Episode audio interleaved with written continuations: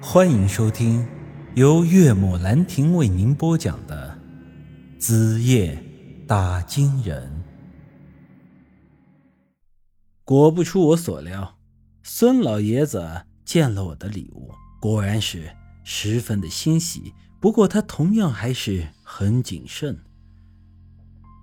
哎，无功不受禄，我们远不相交，近不相识。如此厚礼，我怎能收呢？我笑着说道：“哼，怎么会呢？孙老爷子虽然不认识我，但我和孙小姐可是老相识了。”随即，我又对着孙莹莹说道：“孙小姐，你可还认得我吗？”谁知我话刚说出口，这臭娘们儿。就冲到我的面前，一把掐住了我的脖子。当然认得，你就是化成灰，我也认得你。原来这孙莹莹还在为那日我用八卦香烫伤她的脸这事儿耿耿于怀。这时孙老爷子也认出了我，毕竟那晚在孙家老宅，要不是我干爹出面。我就差点死在他的手里了。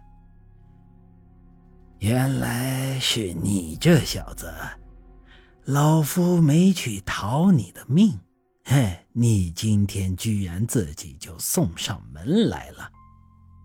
我忙大声说道：“哼，误会误会，那天全都是误会。你看我这身行头，就应该知道我也是吃死人饭的。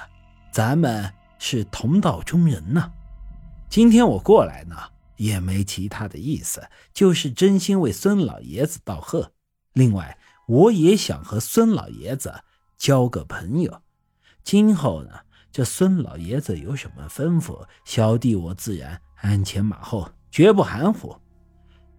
孙老爷子听了我的话，仔细一想，然后让孙莹莹放开了我，随即。大笑了一声，哈 哈既然是误会，那我就饶你一命。说着，很是高兴的收下了我那对长生锁，拿在手里仔细的把玩了一二。老家伙显得是更加的欢喜了。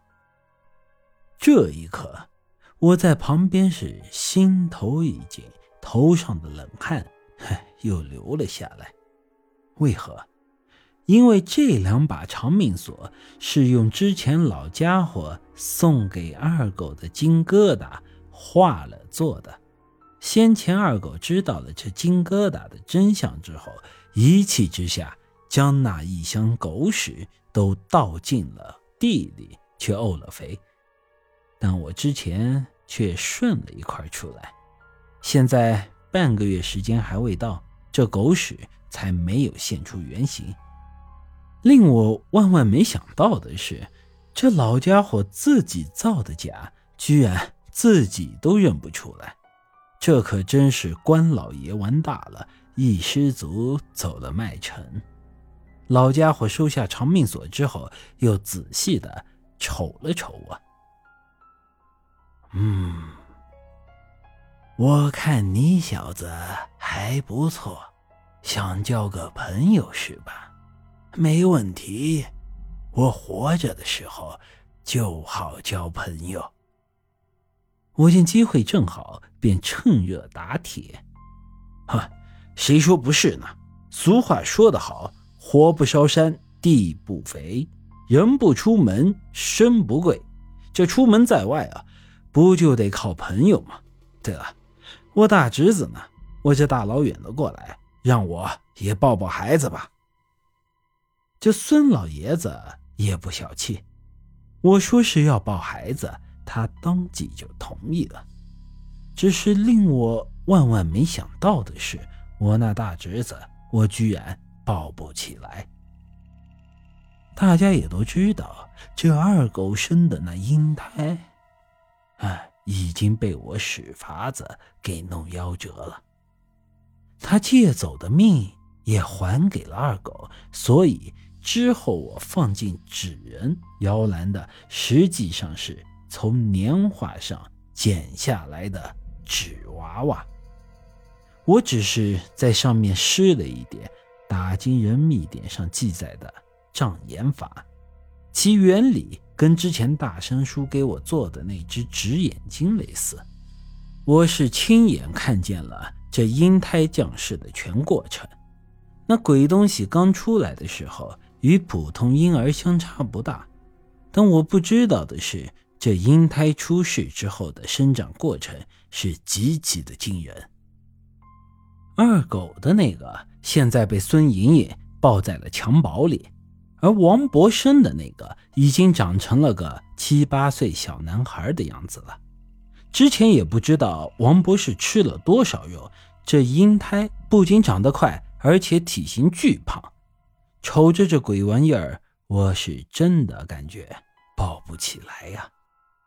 但是话已经说出去了，这又不得不抱啊。